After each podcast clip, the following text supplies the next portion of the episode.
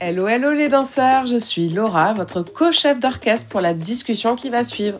Je suis ravie de vous retrouver aujourd'hui pour un nouvel épisode Entreprise Love Freelance, qui interroge justement les entreprises sur leur vision du monde du travail et du freelancing. J'ai eu le plaisir de préparer et enregistrer cet épisode aux côtés de la douce Nina. Freelance en design graphique, elle est apprentie chef d'orchestre et s'est jetée dans le grand bain pour ce tout premier podcast. J'espère que vous aurez plaisir à la retrouver dans les prochains épisodes Made by Nina. En préparant cet épisode, j'ai appris que 70% des projets de conduite de changement échouent essentiellement à cause de la résistance des collaborateurs. Source McKinsey. Et pourtant, nous sommes nombreux à prôner souvent le changement, la transformation. On a envie que les choses bougent. Mais au fond de nous, individus, êtres humains que nous sommes, sommes-nous vraiment prêts?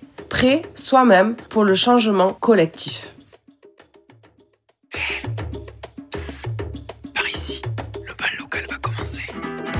Bonjour à toutes et à tous. C'est un plaisir de vous retrouver pour aborder ensemble la thématique du freelancing. Ce mouvement a l'impact positif sur l'économie de notre pays et que nous sommes plusieurs milliers à rejoindre chaque année transforme nos modes de vie. Alors nous avons une idée. Vous voici maintenant entraînés dans le bal local, l'événement qui rassemble freelance, entreprises et acteurs qui contribuent à la transformation du monde du travail. Dans un rythme bienveillant et intimiste, découvrez avec nous les styles de vie, anecdotes et points de vue de ces hommes et ces femmes. Attention, le bal local est déclaré ouvert. Aujourd'hui, nous avons le plaisir d'accueillir Vanessa Bierling, cofondatrice et CEO de Springlab, présent à Paris et Toulouse. Alors, qu'est-ce que c'est Springlab C'est une agence de conseil en stratégie d'innovation et de transformation. C'est un acteur clé du changement. Avec la mise en place d'ateliers faisant appel à l'intelligence collective, ils aident les entreprises à trouver des solutions et à faire émerger des stratégies tout en s'alignant à une vision. Leur démarche comprend plusieurs phases d'idéation, de la facilitation, de temps forts, collectifs, individuels, afin de faire converger vers une solution alignée. Il s'agit d'un cheminement, d'un accompagnement pour créer de la valeur et un impact durable. Vous verrez dans cette interview, Vanessa est déjà dans la transformation du mode du travail dans sa propre entreprise. Nous avons adoré son partage de bonnes pratiques en termes de management activable peut-être immédiatement dans votre structure. Elle nous parlera aussi de ses collaborations qui mixent salariés et freelance. Au plus proche des décideurs, ses clients, elle nous livre aussi sa vision du monde du travail dans 5 ans. Laissons maintenant la parole à Vanessa qui saura nous transmettre la mission et les valeurs de Springlab. Bonjour Vanessa, bonjour Nina. J'espère que vous allez bien. En pleine forme. Je suis ravie euh, de vous retrouver euh, pour cet épisode hivernal. On est plutôt au chaud et on a plutôt de la chance. Euh, je vais commencer par te poser quelques questions, Vanessa. Alors, je te tutoie pour les auditeurs parce que je connais déjà un petit peu Vanessa et j'ai eu le plaisir bah, d'échanger à divers, à divers, sur divers projets avec toi. Donc, peut-être que tu pourrais te présenter pour nos auditeurs, nous raconter qui tu es, ce que tu fais et, et nous parler bien sûr de Spring Lab. Bah, merci beaucoup de m'avoir invité. Donc, moi, je m'appelle Vanessa Virling. J'ai 49 ans et je suis mère de deux enfants. Euh, en plus de Spring Lab que j'ai fondé il y a 10 ans, euh, j'ai fait un parcours dans des grands groupes cosmétiques, Yves Saint Laurent, puis Dior, chez LVMH. J'ai appris plein de choses, le commerce, le marketing, la stratégie, l'innovation, mais dans une grande groupe, dans une grande structure globale. Et j'ai fondé Spring Lab sur la conviction qu'il y a des choses qui tournaient pas rond dans ces grandes entreprises, qui manquaient d'agilité, capacité de se remettre en question, euh, de capacité à réellement mobiliser les collaborateurs. Tu vois, tu disais 70% des, des, projets de transformation échouent parce que les collaborateurs sont pas engagés. Eh bien, c'est vrai. Euh, et puis, enfin, ils sous-estimaient euh, ces grands groupes totalement le potentiel énorme que représentait le, le digital, le risque aussi, euh, il y a 10 ans. Euh, et, et, du coup, j'ai fondé Spring Lab avec une amie d'HEC avec qui j'avais fait mes études.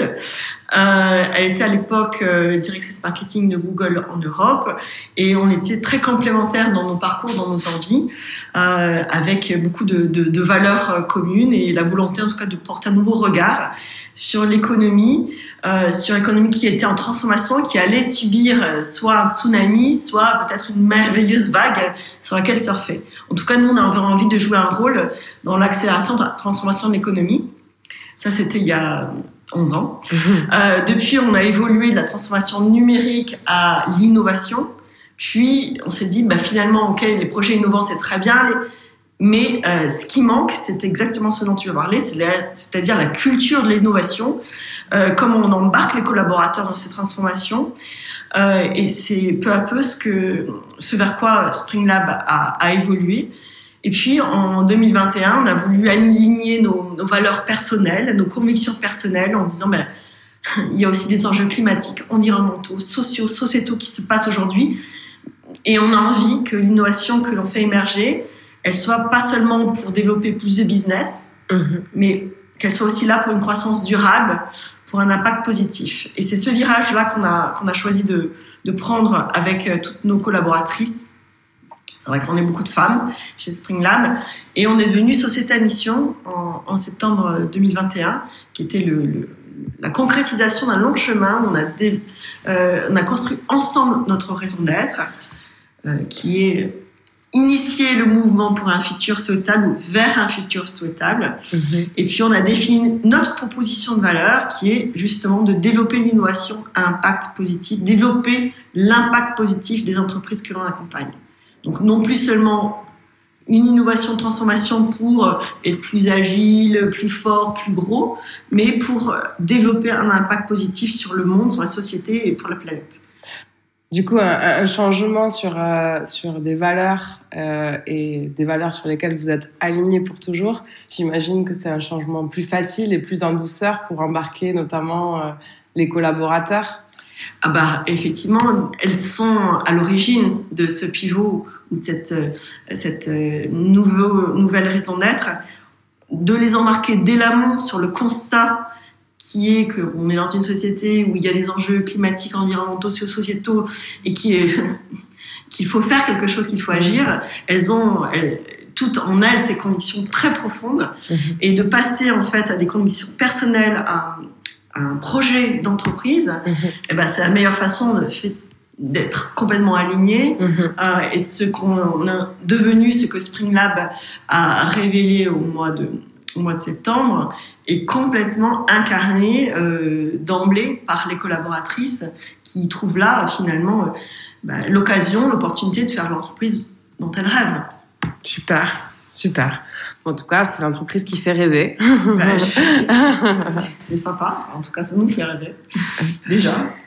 Euh, alors, lors de notre discussion de préparation de l'épisode, tu nous as beaucoup parlé de l'intelligence collective. Qu'est-ce que c'est pour vous et comment la mettez-vous en place au sein de votre entreprise et de vos projets chez les clients? Alors, c'est vrai que c'est un marqueur vraiment de nos méthodes parce que bah, pour devenir, euh, pour que les projets, la transformation soient complètement adoptés, euh, bah, rien de mieux que de faire en sorte que ce soit pas euh, seulement un COMEX, un comité de direction, mais que euh, l'ensemble, en tout cas le plus grand nombre, puisse participer.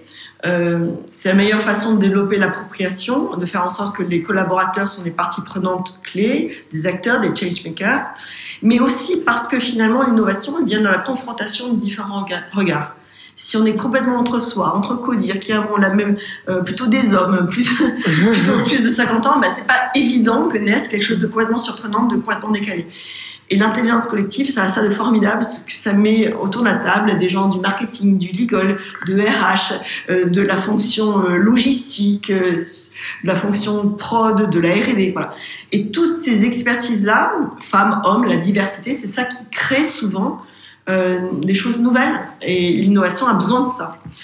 Euh, donc, à la fois pour des raisons de créativité, des raisons d'appropriation, on pense que c'est indispensable d'avoir recours à l'intelligence collective. Comment ça se concrétise? Eh bien, on fait des ateliers effectivement d'intelligence collective où on va faire de la co-création, du co-design, du prototypage ensemble, euh, on va faire de la, de la, divergence, de la convergence. Donc voilà, ça sont des ateliers. Après, on a aussi des dispositifs qui sont à plus grande échelle. Donc on va parler d'intelligence collective massive. Là, on va faire appel à des plateformes digitales qui font, qui, qui, qui lancent des débats euh, et qui permettent aux collaborateurs de réagir, de faire des propositions, de diverger, de converger. Enfin, voilà, on, a tous ces, ces, outils digitaux qui permettent non seulement de, de faire appel à l'intelligence collective de 20-30 personnes, mais euh, 20 000, 100 000 personnes. Mhm. Et voilà, donc euh, le, le, digital permet cette très grande échelle. Et donc nous, on utilise tous les outils, à la fois physiques, présentiels, euh, comme digitaux, pour que de plus possible, on puisse euh, faire intervenir des profils différents, le plus grand nombre de personnes, à la fois sur des projets, mais aussi pour des constructions de stratégies. Et, et du coup, j'imagine que c'est plus peut-être, ça, ça, me semble plus facile de faire diverger que converger, non? Alors c'est vrai que la créativité euh, et d'ouvrir grand le, champ des possibles, euh, c'est plus, euh, sans doute plus, plus stimulant qu'à un moment donné lorsqu'il faut prioriser, atterrir, conclure, se mettre d'accord. Ouais. Mais bon, ah, ça c'est le, le, job de, des facilitateurs aussi, que d'arriver à, euh, à, se définir, à faire définir ensemble des critères qui permettent ensuite de sélectionner les idées. Mm-hmm. Bon, euh, voilà, on a aussi des principes de réalité qui sont qu'on on peut pas, enfin, il faut choisir et euh, après il y a plein de techniques qui permettent de voir qu'est-ce qui, qui retrouve, enfin, qui, qui recueille le plus de euh, de like, si, si on va être simple, euh, ou bien euh, qui remplissent des critères de faisabilité, de quick win ou d'impact. Hein. Ouais. Qu'est-ce qui va avoir le plus grand impact positif, le moins d'impact négatif ouais. On définit ensemble des critères et après on les applique. Ouais. Il y a plein de méthodes, effectivement, mais la divergence est plus et, et, et, plus euh, naturel, si je ouais. ouais, j'imagine. Et, euh, et pour rentrer, je sais que tu appliques aussi tous ces, ces concepts d'intelligence collective euh, au sein de ton entreprise, euh, avec, euh, avec tes équipes, tu en as un peu parlé tout à l'heure. Euh, comment vous vous organisez un petit peu chez Spring Lab Quel est le fonctionnement en interne? Comment tu manages les équipes ou, Enfin voilà, un petit peu tout ça, je pense que tu as plein de bonnes choses à, à, nous, à nous raconter. Alors, dans notre fonctionnement, on est une petite boîte, donc c'est plus simple que des, grosses, des gros paquebots. On est 15, on est basé à Paris et à Toulouse. Donc ça, c'est peut-être la petite difficulté, c'est qu'on n'est pas tous ensemble et que bon, le télétravail euh, nous a pas donné beaucoup d'occasion d'être très souvent tous ensemble. Euh, mais sinon, notre organisation, elle est profondément euh, en cercle. Et les cercles, euh, ce sont les, les souvent euh, des projets, projets pour nos clients ou des projets internes. Euh, donc, euh, par exemple, notre métier, c'est d'accompagner le client. Chaque accompagnement client nécessite la constitution d'une équipe pluridisciplinaire avec des chefs de projet, des designers, des facilitateurs, des directeurs de projet. Voilà. Et donc, on va constituer des équipes comme ça. Et on peut très bien euh, faire partie de quatre équipes différentes, mmh. puisqu'on travaille sur quatre missions différentes. Donc, ça, c'est, j'ai envie de dire, c'est l'organisation la plus courante et elle peut durer 15 jours 3 mois, 6 mois, selon la durée de, l'entreprise, de la mission. De la mission. Euh, ensuite, on a un rapport managérial, donc chaque personne a un manager ou une manager euh, qui est un peu son, son, fil rouge pour évaluer euh, ses compétences, euh, mettre en place un plan de développement des compétences. Et donc, il y, y, a un management de proximité qui permet de faire le point euh, très régulièrement et, et, de progresser. Et puis, euh, et puis, ce que je peux dire aussi, c'est qu'on est très horizontal dans notre organisation. Il n'y a pas 15 niveaux. C'est très, très simple, en fait. Ouais. Moi, je peux avoir, même si d'un point de vue managérial, euh, je ne travaille pas. Euh, je, je, je, suis en direct avec une stagiaire, donc je peux être complètement en direct sur des projets avec des stagiaires. Euh, je suis, enfin, oui. c'est très très. Mais déjà, il n'y a, a, pas vraiment d'hierarchie. Euh, ta définition du manager, tu as dit que c'était quelqu'un qui était là pour faire progresser. Mmh. Donc déjà, c'est aussi se tirer les, les, les, uns les autres vers le haut et, et créer une émulsion pour, pour avancer. Donc rien que cette idée-là, je trouve euh, intéressante. Euh, et, euh, et, si on va un petit peu plus loin, quand tu parles de cercle, de mission justement, euh, il y a aussi cette idée de rôle et de multicasquette finalement qu'on peut avoir au sein de, de, de Spring Lab. qui permet peut-être de développer bah, des, des, des, missions qui, qui, qui, sont fruits d'épanouissement ou d'accomplissement, en tout cas professionnel. Oui, complètement. Donc notre organisation est mouvante et il y a des rôles en plus d'être chef de projet. Donc les métiers de base, c'est chef de projet, euh, directeur de projet, directrice de projet, euh, designer, facilitateur.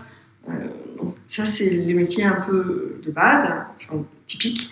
Et à chaque fois, il y a un rôle supplémentaire que chacun a. par exemple, il y a le rôle de Chief Culture Officer, donc, qui est de développer, de faire en sorte que les valeurs de l'entreprise qu'on a co-construites ensemble soient incarnées et diffusées auprès de tous les collaborateurs qui rentrent chez nous, mais aussi avec notre écosystème de, de, partenaires, d'indépendants ou de sociétés avec lesquelles on, bosse. Donc ça, c'est un rôle. Il y aura un autre rôle, par exemple, qui va être euh, le référent Positive Impact. Donc, il va représenter, euh, euh, il va faire en sorte de sensibiliser tous les collaborateurs à ce que l'impact positif et à conduire des projets qui vont développer la, stratégie, les projets RSE en interne chez nous. Euh, voilà, par exemple, il y a, d'autres personnes qui vont être en charge du recrutement, d'autres personnes qui vont être en charge de, la formation. Donc il y, a, des casquettes supplémentaires que chacun a et qui sont mouvantes. Hein. C'est pas euh, toute la vie, tu seras en charge du change. non, ça, et puis c'est sur, euh, aussi sur proposition. on a une personne qui, qui est une, une maker, makeuse. Ouais. Elle apporte ces compétences-là et elle va faire grandir l'équipe sur ces dimensions de prototypage. Ouais. Voilà. Donc, on, peut être multicasquette ouais. et, et c'est vraiment en fonction des, des talents ouais. et des envies. Ouais. Parce que ça, c'est fondamental pour pouvoir créer de la valeur pour l'entreprise, de venir avec euh, ce qu'on a envie de développer, ouais. ce qu'on a envie d'apporter. Et ce rôle, du coup, ils le portent seuls. En tout cas, ils sont un peu leaders quand ils ont cette casquette et ce rôle. Mais euh, ils, embarquent euh, dans la réalisation euh, le reste de l'équipe pour accomplir ah tous ces sujets. D'abord, leur, leur, leur, taf, ce sera de former les autres à ces compétences-là. Mhm. par exemple, la personne qui est makeuse, elle va former les autres personnes de Spring Lab à qu'est-ce que ça veut dire prototyper, comment on s'y prend, mhm. c'est important et comment on fait. Ouais. Euh, elle est directrice du change, elle, elle a une expérience une expertise au change. Elle va nous faire du, ce qu'on appelle du reverse mentoring mhm. euh, sur euh, quelles sont les différentes stratégies de change, quelles sont les différentes euh, façon de qu'est-ce que c'est la sociodynamique, comment ça se passe, comment on le repère, comment on joue avec euh, et comment on l'applique sur des projets de transformation. Mhm. Reverse mentoring, c'est-à-dire que quelqu'un euh, se positionne en fait, quelqu'un qui est, qui est, plutôt habituellement porté va, va à son tour transmettre. C'est-à-dire que tout, voilà, tout le monde a quelque chose à transmettre aux autres. Et nos stagiaires, les premiers, ils, arrivent, ils arrivent, ils proposent quelque chose. une jeune chef de projet, nous a formés euh, à la méthode CK. Donc, enfin, voilà, tout le monde a quelque chose à apporter et on valorise ça énormément, non seulement dans le fait de transmettre, parce que mhm. pour nous c'est indispensable de transmettre, ça fait mhm. partie de, nos valeurs. Hein. Et tout le monde a quelque chose à transmettre. Dans l'exercice de transmettre, il y a la pédagogie, il y a de la facilitation, ça c'est quelque chose de très important, et il y a aussi le fait de valoriser ses propres talents. Et ça c'est aussi quelque chose de, du développement personnel. Et ça m'intéresse, je, rebondis encore une fois euh, parce que ça m'intéresse. Euh, est-ce que c'est aussi ces, ces rôles, c'est aussi la possibilité à des gens pour se former sur des sujets sur lesquels ils s'intéressent? Et peut-être que qui personne dans la société n'a forcément euh, bah, les compétences, l'expérience, etc. Est-ce que c'est aussi des rôles sur lesquels on peut faire en, apprenant en même temps? Complètement. on, a, enfin, on recrute beaucoup de personnes qui sont jeunes, donc qui n'ont pas, pas, une expérience euh, phénoménale. Et euh, on leur donne la possibilité, si elles sont en innovation, de, de se former. Et alors la contrepartie, c'est qu'on dit, ok, très, très tu te formes toi, mais nous, on a envie de savoir qu'est-ce que ça t'a apporté, et éventuellement que derrière, tu, tu nous formes. Ouais. Donc euh, voilà, c'est... Oui. Il y a un cercle vertueux, mais voilà, il suffit... Enfin, il faut pas avoir 15 ans d'expérience dans quelque chose pour prendre la parole chez Spring mm-hmm. On peut être très jeune et avoir euh, et, vouloir se développer dans quelque chose, mais avec en arrière-fond de son écran euh, aussi euh, la l'obsession de transmettre aux autres. Mhm. Génial. Et tout ça, euh, j'ai euh, une question. Du coup, euh, toute cette notion de rôle, euh, etc., de reverse mentoring, c'est aussi euh, bah, lié à la notion d'entreprise apprenante? Je sais Ouais. qu'on en avait parlé. Oui, euh, complètement. Bah, en fait, euh, quand on traite de l'innovation, par essence, euh, on- il faut que nous-mêmes, euh, on soit toujours dans un mode apprenant, en fait. Et, mais à tout point de vue, c'est-à-dire que rien n'est vraiment figé chez nous, ad vitam aeternam. On a défini nos valeurs, même ces valeurs-là, on est prêt à les remettre sur l'établi et se dire comment est-ce qu'elles doivent évoluer. Euh, rien n'est immuable et on doit être dans l'évolu- dans l'évolutivité euh, permanente. Et ça, ça veut dire qu'il faut qu'on soit curieux, qu'on soit en train d'apprendre en permanence. Chers auditeurs, voici venu le moment des questions tempo. Une question, deux réponses possibles, c'est parti Salarié ou freelance? Euh, alors, je je vais pas, vous allez pas m'aimer, mais plutôt salarié. plutôt salarié. Mais j'aime beaucoup les freelances. Et on en a beaucoup. On a plus d'ailleurs de freelance que de salariés. Mais oui. C'est pour ça qu'on savait que la question était intéressante. Présentiel ou distanciel? Ah bah, présentiel, présentiel. Post-it papier ou digital? Euh, digital, ça évite euh, après d'avoir à recopier et à faire des restitutions qui prennent un temps fou. Et la colle, c'est mauvais pour la planète.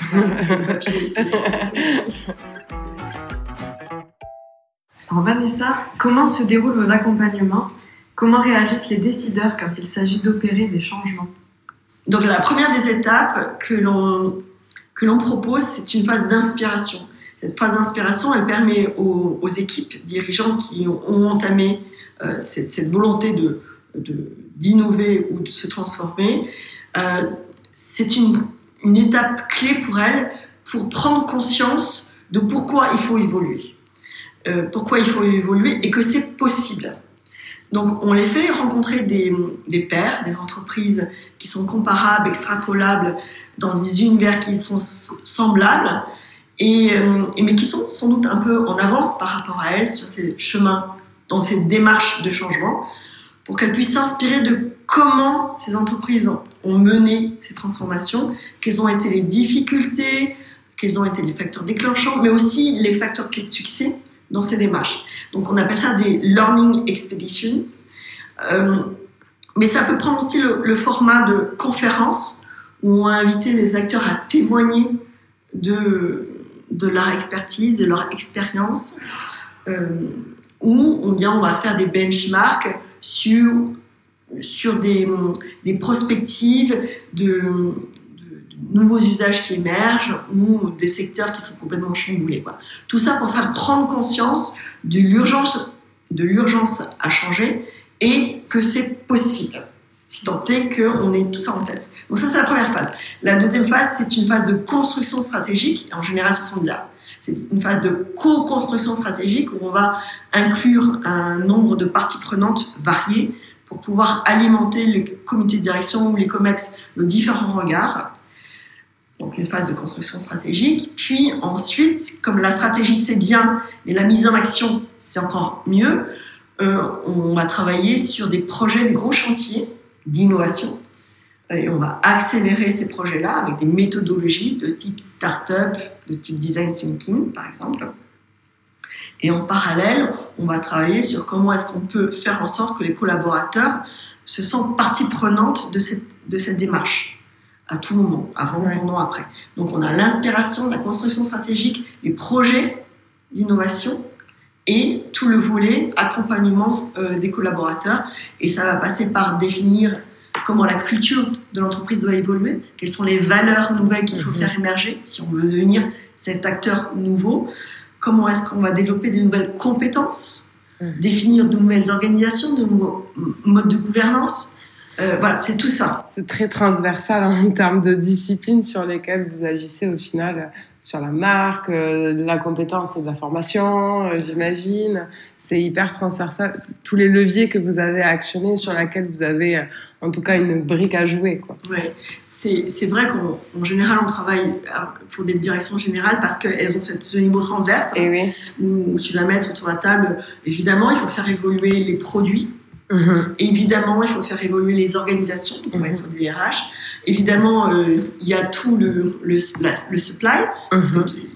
l'éco-circularité, euh, la dimension RH, euh, la montée en compétences, le développement personnel, les managers, le, manager d'équipe. Voilà. Tous ces strates-là de l'entreprise doivent travailler ensemble de manière transversale, comme tu le dis, désiloter Ouais. Voilà, en mode projet. Ouais. Donc, euh, ouais, c'est sans doute la plus grande révolution euh, qui, qu'on, fait émerger. C'est cette transversalité qui, qui, est un vrai défi. Et eh oui, oui, oui. Et, et, du coup, ça m'amène à, à réfléchir sur euh, vous, dans votre accompagnement. Du coup, vous êtes plusieurs profils. je sais pas, en moyenne, sur un projet, vous êtes deux, trois quatre profils complémentaires à intervenir et du coup c'est peut-être là où la complémentarité entre salariés et freelance intervient Alors on a effectivement des missions qui peuvent être des missions de conseil au long cours où là il va y avoir un cœur d'équipe avec euh, un, deux, une ou deux chefs de projet, une ou deux directrices euh, euh, de projet. Mm-hmm. Et puis, il va être agrégé lors des temps forts, par exemple lors des ateliers d'intelligence collective ou lorsqu'il faut prototyper, on va aller chercher des freelance, euh, des, des, facilitateurs externes, des designers qui viennent renforcer l'équipe, euh, l'équipe projet interne. Et puis on fait équipe avec nos clients aussi. Hein. C'est-à-dire qu'on n'est pas une équipe seule qui arrivons, qui faisons les choses. On vraiment, on constitue une équipe projet avec le client et eux-mêmes, on leur demande de mettre autour de la table des gens qui viennent du marketing, euh, des RH, de la transfo, de l'INO, parce que c'est avec ça qu'on va arriver à faire un projet qui est vraiment transverse et qui peut toucher largement l'entreprise. Et de leur libérer du temps, j'imagine, pour ce projet-là.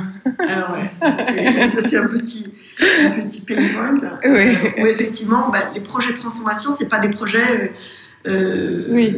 évidemment, c'est des gros projets. On sous-estime souvent la charge que ça va représenter. Et, euh, et du coup, euh, je rebondis un petit peu sur toujours la partie freelance, puisque tu en côtoies, et puis tu côtoies aussi des décideurs, et c'est ce qui m'intéresse. Et, et j'aimerais bien avoir prendre un petit peu ton avis. À, à, ton sens, comment nous, les freelance, ou nous, par exemple, à l'échelle d'un collectif de freelance, on pourrait encourager les décideurs à modifier un petit peu leur mentalité vis-à-vis euh, du recrutement, euh, dans leur façon de recruter des travailleurs, des talents, des compétences. Euh, naturellement, beaucoup sont quand même très orientés sur le salariat et ne pensent pas forcément à une autre option dans un premier temps. à ton avis, ce changement, il doit, comment on doit l'opérer? D'abord, je peux te dire que quand nous on fait aujourd'hui, euh, et nous, on a un vrai équilibre entre les recrutements et, nos partenaires qui sont des indépendants. Euh, on a besoin d'avoir un cœur d'équipe et, euh, et, des personnes qui travaillent avec nous au quotidien, ce sont nos salariés. les personnes que l'on va... Quand on cherche des indépendants, en plus, on cherche des expertises. Mhm. des expertises qui sont plus pointues, mhm. euh, qui sont aussi plus ponctuelles. C'est-à-dire qu'on n'a pas besoin tous les jours d'avoir un prototypeur euh, ou un UX à nos côtés tous les jours. On n'arriverait pas à le staffer. Oui, oui. Et en plus, s'il était salarié, il serait probablement moins expert. Parce qu'il ne ferait pas que ça, il, le ferait de temps en temps et, et, il n'arriverait pas à développer de son expertise. Donc, on a beaucoup de designers, de UX euh, qui, sont, euh, qui sont des freelances. Après, on a aussi des, des freelances euh, qui sont des facilitateurs. Et là, ils sont des facilitateurs et, et, on aime faire appel à eux. à quel moment? Quand on a des pics, quand tout à coup il faut qu'on anime 200 personnes, et eh ben nous, on n'a pas forcément à disposition 20 facilitateurs en interne. là aussi, on pas avoir, on n'aurait pas une bande passante qui euh, enfin, on ne pourrait pas les, les staffer euh, tous les jours, donc ça ne serait pas, pas optimisé, euh, si je puis dire, en termes de, de, charge. Donc, on a besoin de faire appel lors des pics à un écosystème d'indépendants, de, de freelance sur la facilitation. Donc, nous, on a recours des freelances pour deux raisons principales. Un, pour gérer nos pics, mm-hmm. quand à un moment donné, on a besoin d'un grand nombre de personnes. Et deux, parce qu'on a besoin d'expertise pointue, vraiment pointue, et on sait qu'ils seront plus pointus si c'est vraiment des experts du sujet et qui ne font que ça.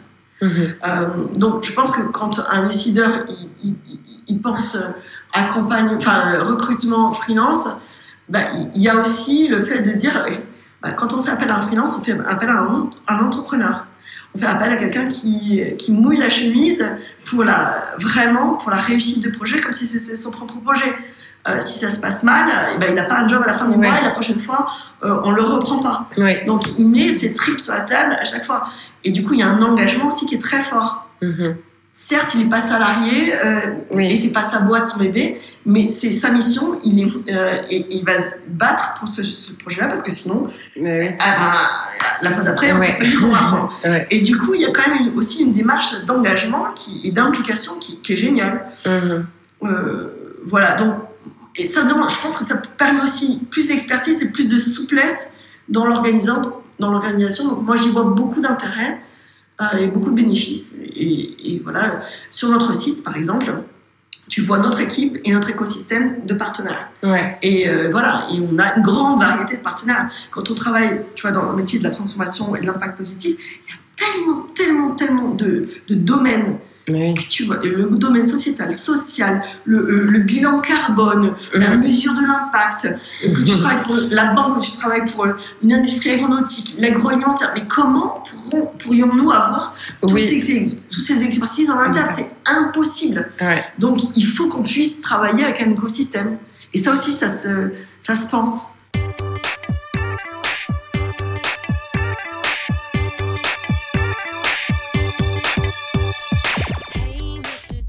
On en vient à notre moment musical. Alors, je vais te demander quelle musique tu souhaites demander au DJ du bal local. Je me souviens en mars 2020, euh, le soir où Macron a parlé et qu'on était tous ensemble en séminaire euh, à Toulouse, toute l'équipe, Streamlab, et qu'on on- on avait pris du champagne, on s'est dit mais non, mais non, mais non, mais non. Et que nos mines se Mais sont déconstruites au fur et à mesure du, du, du confinement et de l'impact que ça allait avoir pendant Ouais. les trois prochains mois. Et on s'est dit, bon, on va pas être complètement les bras ballants. Et on s'est remobilisé, enfin, on s'est, on s'est serré les coudes. On a pleuré, on a bu et on a mis Unstoppable de Sia. Ah oui. euh, vraiment, euh, on a besoin de cette énergie de Maboul Ah. pour y croire et se dire que euh, voilà, on va, on va y arriver, on est unstoppable. Donc, quelque part, ces deux années qu'on vient de vivre chez Springlab, et, et pas que chez Springlab, hein, nos oui. clients, le monde, euh, Oui. en disant on a vraiment besoin de, de se réénergiser. Et je trouve cette chanson, pour moi, elle est très, Ouais. euh, elle est, elle est très forte pour ça. On écoute ça.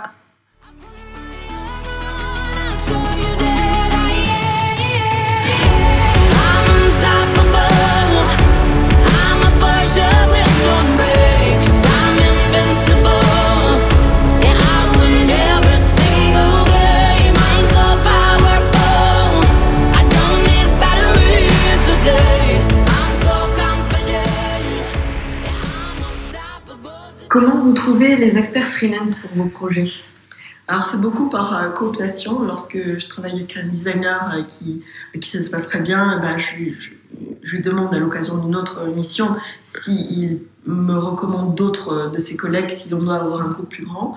Euh, je pense à la collab aussi, hein, qui, qui, est pour moi, qui choisit, euh, qui fédère en fait un réseau d'experts euh, ou de, de, de freelance. Et donc je sais qu'il y a une espèce de qualité euh, Mhm. que je vais trouver.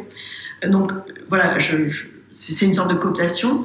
Euh, après, j'entretiens ce réseau, enfin nous entretenons ce réseau parce que euh, pour, pour qu'il se rende disponible quand on en a besoin, ben, il faut aussi que nous on investisse du temps, de l'énergie.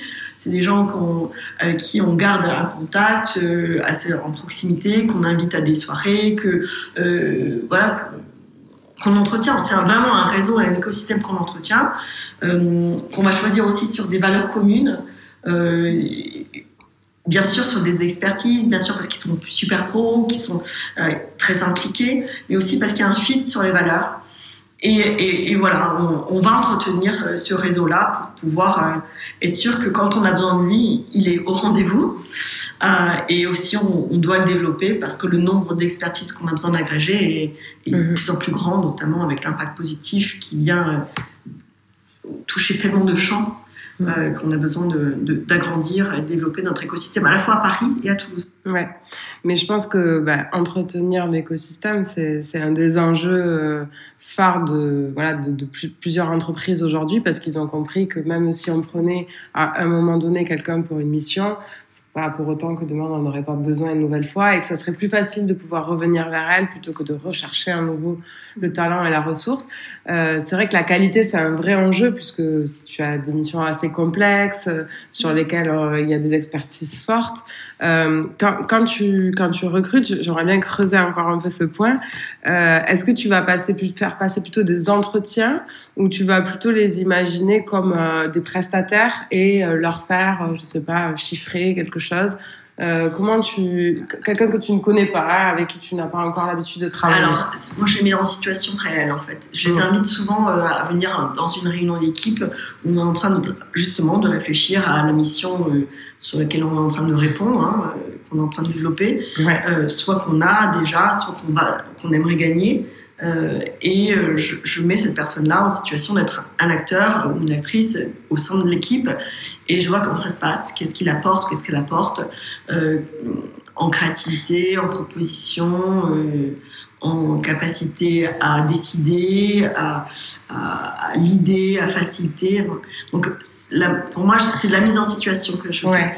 Euh, voilà, je fais rarement. Enfin, après, on peut faire un entretien un peu classique, mais ça m'apporte pas grand chose dans, la connaissance de la personne. Mm. On a beaucoup cette, euh, cette façon d'agir aussi. Euh, en fait, finalement, pour savoir si on peut travailler ensemble et si c'est la personne idéale pour le sujet, la mission, ben, rien de mieux que de commencer à faire des choses ensemble, être dans le doux, en fait, plutôt que dans l'expression des, idées les, des uns et des autres. Et du coup, c'est vrai que ça, c'est enfin, aussi une bonne pratique qu'on a chez, chez la collab. Et donc, du coup, on retient cooptation, euh, plutôt être euh, dans l'action et au cœur du projet et de la mission directement pour euh, voir quelles sont les synergies et euh, la, la, fidélisation. Ok, merci pour, pour, toute, pour ce regard.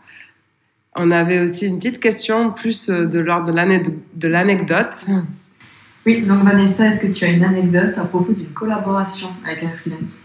Alors, en fait, tellement en fait. Mais j'ai envie de dire la dernière qui me vient à l'esprit et c'est et j'en parle parce que je suis ici euh, avec la collab et donc on a on travaille avec beaucoup d'indépendants du réseau de la collab et je pense à Adèle euh, qui, à qui on avait demandé mais comment est-ce qu'on pourrait communiquer sur euh, le fait que Springlab devienne une société à mission mais on veut que ce soit audacieux, différent, un peu solennel qu'est-ce comment tu et elle nous a proposé de de slammer finalement notre, euh, notre flamme. Euh, et, et c'était génial en fait. Elle, nous a proposé ce, ce, dispositif de slam. Elle a écrit euh, notre slam, on a enregistré slam et c'était une expérience collective géniale. Et je pense un acte de communication assez remarquable, différenciant, audacieux, avec ce côté un peu grave aussi de, des paroles qu'on portait. C'est-à-dire que c'est pas c'est pas juste funky et drôle rock.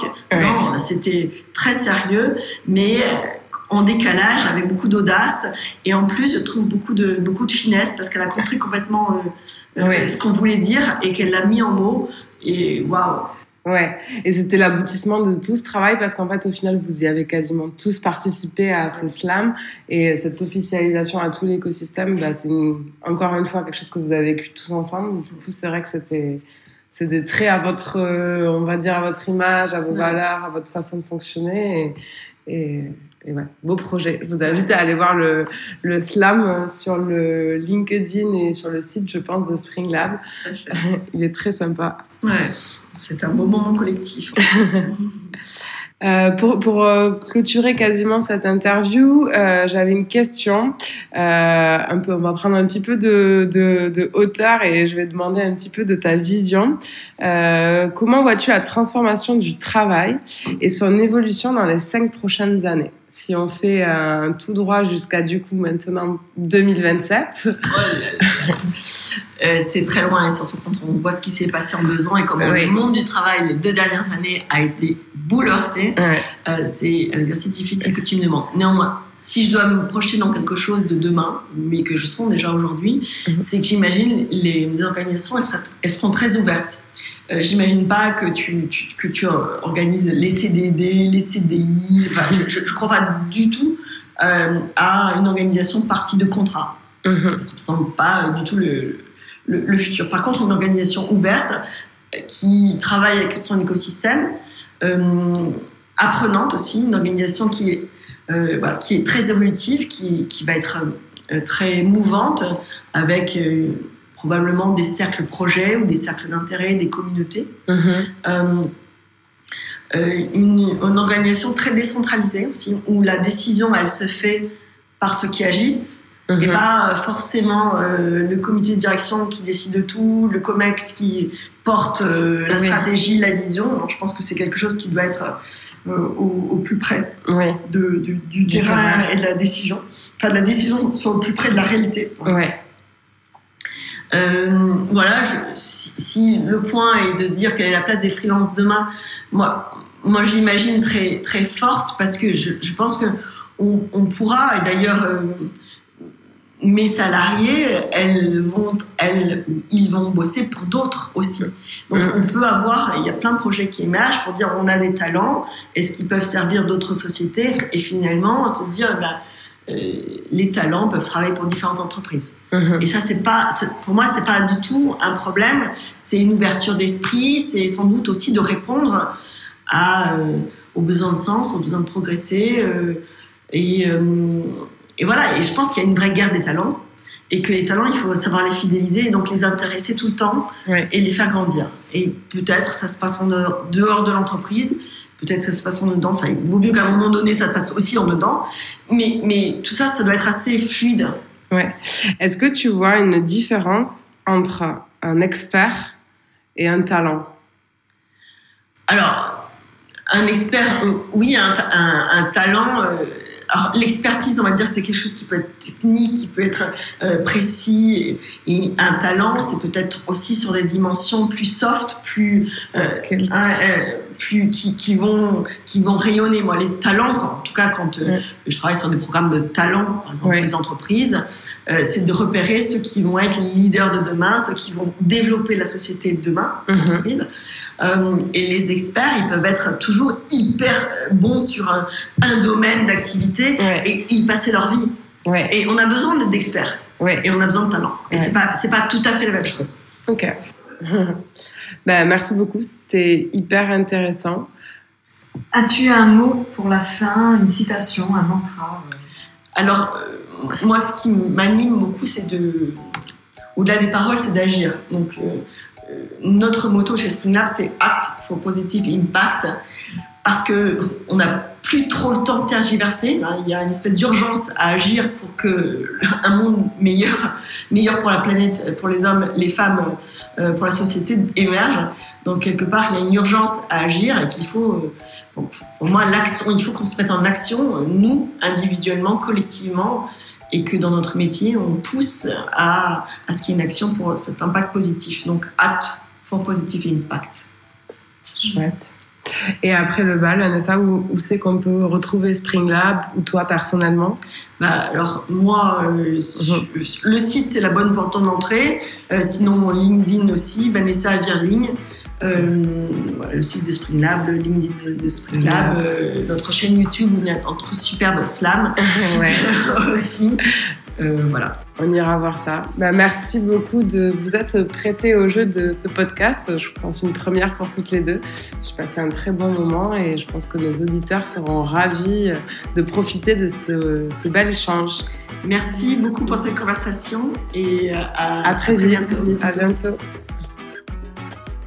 Alors ça y est, vous êtes prêt à transformer votre entreprise, aller vers de nouvelles idées, adopter un nouveau management, croire en l'intelligence collective? Nous espérons vraiment que cet épisode vous a donné les billes, les pistes, les actions que vous pouvez mettre en place à votre échelle. D'ailleurs, pour la petite histoire, Spring Lab fait souvent appel au collectif de freelance La Collab pour des projets en marketing communication ils viennent chercher dans les talents du collectif la créativité, l'expertise et aussi une envie d'entreprendre. La saison 3 du bal local bat son plein. Si ces épisodes vous plaisent, n'hésitez pas à les partager autour de vous, à en parler. Ça nous aide vraiment à nous faire connaître et ça motive un max de freelance à aller à l'encontre de nouveaux interviewés pour enregistrer les prochains épisodes. À ce propos, je vais vous parler aussi d'une note 5 étoiles qu'on nous a laissée sur Apple Podcast. Il s'agit de Anaïs G Communication. Elle nous dit un podcast qui nous donne toute la motivation et les clés nécessaires pour développer notre micro-entreprise. Une dose de bonne humeur, expertise idéale pour de longues nuits de travail. Si comme Anaïs, vous aimez les épisodes du mal local, vos étoiles motiveront à fond les chefs d'orchestre pour les prochains épisodes. Je vous remercie de nous avoir suivis jusqu'ici. J'ai été ravie de partager cet épisode avec vous. C'était Laura en direct du bal local.